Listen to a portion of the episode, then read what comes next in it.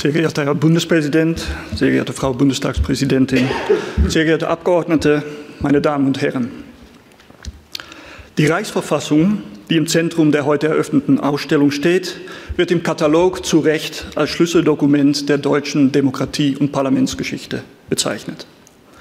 Indem die Ausstellung im Bundestag ihren Platz findet, schlägt sie dabei auch eine Brücke zur Frankfurter Nationalversammlung. In meinem Vortrag möchte ich auf dieses Parlament etwas genauer eingehen. Was war das eigentlich für eine Versammlung, die diese Verfassung verabschiedet hat? Anstatt eines detaillierten Überblicks, für den ich auf Frank Engehauses neues Buch verweisen kann, werde ich dabei drei Schlagwörter aufgreifen, die unsere Sicht auf dieses Parlament bis heute prägen und die auch im laufenden Jubiläum immer wieder aufgegriffen werden.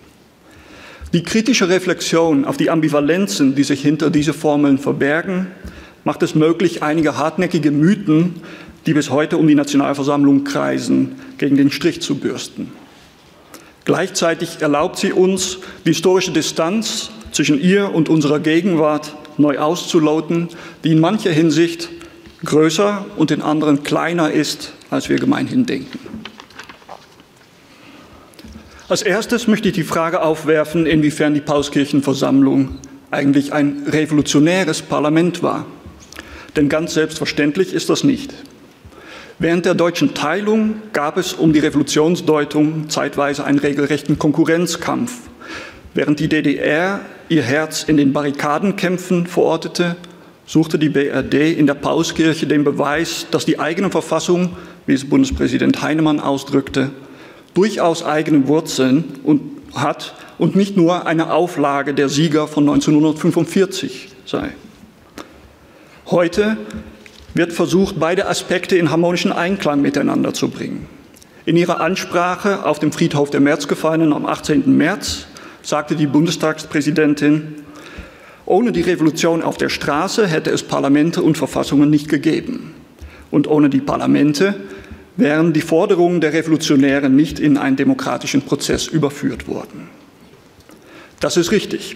Aber es dürfen auch die Gegensätze zwischen Straße und Parlament nicht unterschlagen werden, da sie für die Gesamtdynamik der Revolution eine entscheidende Rolle spielten. Die Märzrevolution setzte einen Prozess in Gang, bei dem in den Einzelstaaten ebenso wie auf nationaler Ebene neue Legislativen gegründet wurden. Während viele im ersten gesamtdeutschen Parlament eine Verwirklichung der Revolution sahen, gab es von Anfang an auch kritische Töne. Schon der Hackerzug vom April 48 hatte das Ziel der drohenden Parlamentarisierung der Revolution im Vorparlament zu verhindern und die Märzforderungen auf direktem, auch gewaltsamen Weg umzusetzen. Dass der General, der diesen Aufstand mit Bundestruppen niederschlug und dabei selbst ums Leben kam, der Bruder des ersten Präsidenten der Nationalversammlung, Heinrich von Gagern, war, war Zufall, aber hatte doch Symbolkraft. Auch nach der Eröffnung der Nationalversammlung blieb die Frage, ob die Stimme des Volkes sich wirklich im Parlament oder doch eher auf den Straßen ausdrücke, brisant. Die Septemberunruhen gingen von einer Kundgebung auf der Frankfurter Pfingstweide aus, bei der ca. 10.000 Menschen die Ansicht vertraten, dass das Parlament durch die Akzeptanz des Malmöer Friedens seine demokratische Legitimität verloren hatte. Als die linke Abgeordneten sich weigerten, aus der Pauskirche auszutreten, kam es am nächsten Tag zu Barrikadenkämpfen, bei denen 80 Menschen starben, darunter zwei Abgeordnete. Die Pauskirche wurde gestürmt und nur durch entschlossenes Auftreten der Parlamentarier wurde verhindert, dass der Sitzungssaal besetzt wurde, wie es in Frankreich schon im Mai geschehen war. Die Parallelen zum Sturm auf das Kapitol vom 6. Januar 2021 sind offensichtlich und werfen die Frage auf, an welche Teile der Revolution wir heute eigentlich anknüpfen können und wollen, wenn wir uns auf diesen sogenannten Meilenstein der Demokratiegeschichte beziehen. Damit komme ich zum zweiten Schlagwort. Denn inwiefern handelt es sich bei der Pauskirchenverfassung, äh, Pauskirchenversammlung eigentlich um ein demokratisches Parlament? Der Begriff ist auf jeden Fall mehrdeutig. Dem zeitgenössischen Verständnis zufolge waren die Demokraten eine spezifische Gruppe am linken Rand des politischen Spektrums, deren Ziele wie etwa die Republik und das allgemeine Männerwahlrecht, weit hinausgehen über das, was die Mehrheit der Zeitgenossen für wünschenswert oder selbst nur akzeptabel hielt. Die Demokraten hatten in der Pauskirche eine lautstarke Stimme, konnten sich aufgrund der Mehrheitsverhältnisse bei den Abstimmungen aber nur selten durchsetzen, was mit dazu beitrug, dass sich ein Teil von ihnen enttäuscht vom Parlament abwendete. Können wir aber, wenn wir den Demokratiebegriff breiter fassen, das Parlament im Ganzen als demokratische Versammlung betrachten. Dafür spricht, dass sie auf einem für die damalige Zeit bemerkenswert demokratischen Wahlrecht beruhte. Doch, wie auch die aktuellen Debatten wieder zeigen, kam es dabei auf die Details an. So blieben nicht nur Frauen vom sogenannten allgemeinen Wahlrecht ausgeschlossen, sondern auch unselbstständige Männer, sodass in vielen Staaten beträchtliche Teile der unterbürgerlichen Schichten nicht wählen durften. Mindestens so wichtig war, dass die Wahl vielerorts indirekt durchgeführt wurde, durch die Bestimmung von Wahlmännern, die wiederum über das Mandat entschieden. Das Resultat war eine Versammlung, die zwar in regionaler, politischer und religiöser Hinsicht divers, aber sozial sehr homogen war. Die gängige Vorstellung eines Professorenparlaments trifft allerdings nur teilweise zu. Unter den 809 Mitgliedern fanden sich in der Tat nicht weniger als 90 Professoren, doch ist anzumerken, dass zu dieser Zeit auch Gymnasiallehrer den Titel führten. Genauer wäre es von einem Beamtenparlament zu sprechen, da mehr als die Hälfte der Mitglieder im Staatsdienst war.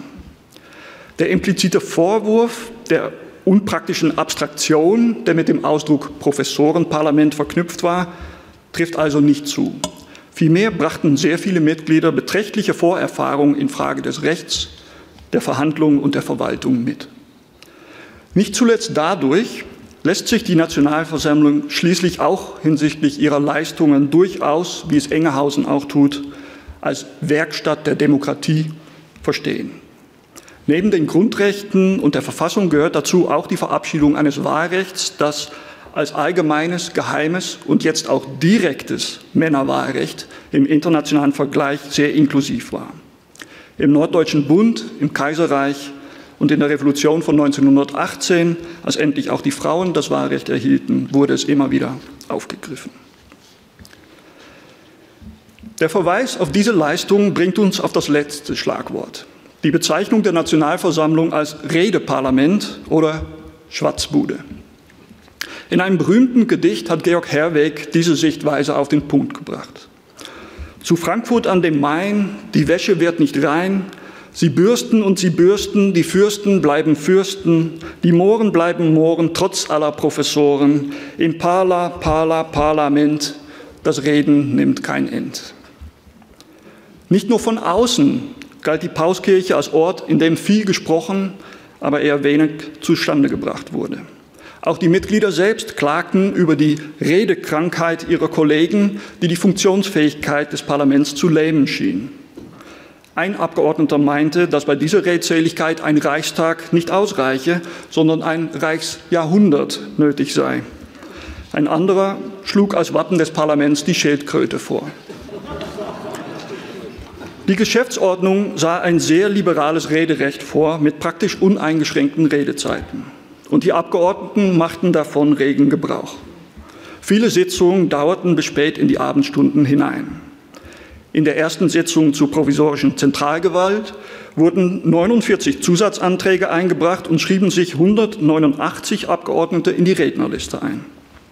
Bei der Verhandlung des Grundrechtskatalogs wurde berechnet, dass insgesamt mit etwa 1000 Zusatzanträgen zu rechnen sei und ein Ende der Debatte bei dieser Geschwindigkeit erst in zwei Jahren in Sicht komme. Doch bei näherer Betrachtung ergibt sich auch hier ein differenzierteres Bild. Zunächst ist darauf hinzuweisen, dass im sogenannten Redeparlament eine große schweigende Mehrheit saß. Eine kleine Gruppe Vierredner beherrschte die Debatte, aber mehr als die Hälfte der Abgeordnete blieb während ihres gesamten Mandats ohne einen einzigen Redebeitrag. Noch einmal ein Viertel beteiligte sich wirklich sporadisch. Teilweise hatte das was mit individuellen Fähigkeiten zu tun, denn manche Mitglieder, darunter auch sehr prominente wie Johann Gustav Dreusen, trauten sich einfach nicht ans Rednerpult. Doch hing die Schweigsamkeit vieler Abgeordneten auch mit der Entwicklung der Fraktionen zusammen. Die Parlamentarier waren, da es noch keinerlei Parteistrukturen gab, auf persönlichem Titel gewählt worden. Doch schon bald bildeten sich Fraktionen, die sogenannte Clubs, heraus, die nach ihrem jeweiligen Versammlungslokal in der Nähe der Pauskirche benannt wurden. In kurzer Zeit entwickelten diese Gruppen eine bemerkenswerte, bemerkenswerte Organisationskraft mit Fraktionszwang bei den Abstimmungen und einer arbeitsteiligen Aufgabenverteilung. Auf dieser neuen Koordinationsebene gelang es schließlich auch, die ausufernden Debatten einzuhegen. Zwar fanden offizielle Einschränkungen der Redezeiten mittels einer Geschäftsordnungsreform keine Mehrheit, doch gab es informelle Lösungen. So ging man dazu über, bei manchen Anträgen die Begründung einfach zu überspringen und direkt zur Abstimmung vorzuschreiten. Der Parlamentspräsident führte neben der offiziellen Rednerliste eine zweite inoffizielle Liste, die im Vorfeld zwischen den Fraktionen ausgehandelt worden war. Wichtige Fragen wurden nicht mehr auf der Basis individueller Überzeugung diskutiert, sondern zur Parteisache erklärt. Angewiesene Redner vertraten die Fraktionsposition im Plenum, während sich die weiteren Mitglieder der Effizienz zuliebe zurückhielten. Auf diese Weise gelang es ab Herbst 48, die Debatten erheblich zu beschleunigen. Der Grundrechtskatalog wurde in der zweiten Lesung in nur drei Wochen verabschiedet. Die Debatte über die Verfassung im November und Dezember wurde fast nur noch von den Berichterstattern des Verfassungsausschusses bestritten, da sich die Clubs geeinigt hatten, auf eine Aussprache im Plenum zu verzichten. Dass es schließlich gelang, in weniger als zehn Monaten eine ganze Verfassung inklusive eines Grundrechtskatalogs zu verabschieden, werden diejenigen unter Ihnen, die Erfahrung mit solchen Prozessen haben, zu schätzen wissen. Dabei zeigte sich auch, wie schnell die Abgeordneten die Kunst des parlamentarischen Kompromisses gelernt hatten. Schon der sogenannte kühne Griff Heinrich von Gagerns, eine provisorische Zentralgewalt unter dem Erzherzog Johann von Österreich zu etablieren, ging in diese Richtung. Auch die Verfassung selbst verdankte ihre Abstimmungsmehrheit dem sogenannten Simon-Gagern-Pakt, bei dem die Linke die Rechtsliberale mit ihren Stimmen für das Erbkaisertum unterstützte und dafür im Gegenzug das allgemeine Männerwahlrecht bekam. Das anfängliche Redeparlament hatte sich in kürzester Zeit in ein straff organisiertes, effizientes Arbeitsparlament verwandelt.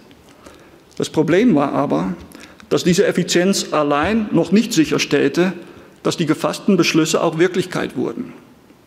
Als die Revolution ins Stocken geriet, erschien die Debatte, so effizient sie auch sein mochte, dann doch wieder als bloßes Gerede. Die Verfassung mochte eine große und zukunftsweisende Leistung sein, sie blieb durch die fehlende Anerkennung der beiden Großstaaten letztlich ein toter Buchstabe. Selbst die Kaiserkrone konnte als feierliches Angebot offenbar einfach abgelehnt werden. Spätestens nach dem Scheitern der Revolution geriet das parlamentarische Wort daher in Verruf. Auf linker Seite etablierte sich die Vorstellung, dass die Revolution im sterilen Gerede eines bloßen Debattierclubs, wie es Friedrich Engels ausdrückte, versandet sei.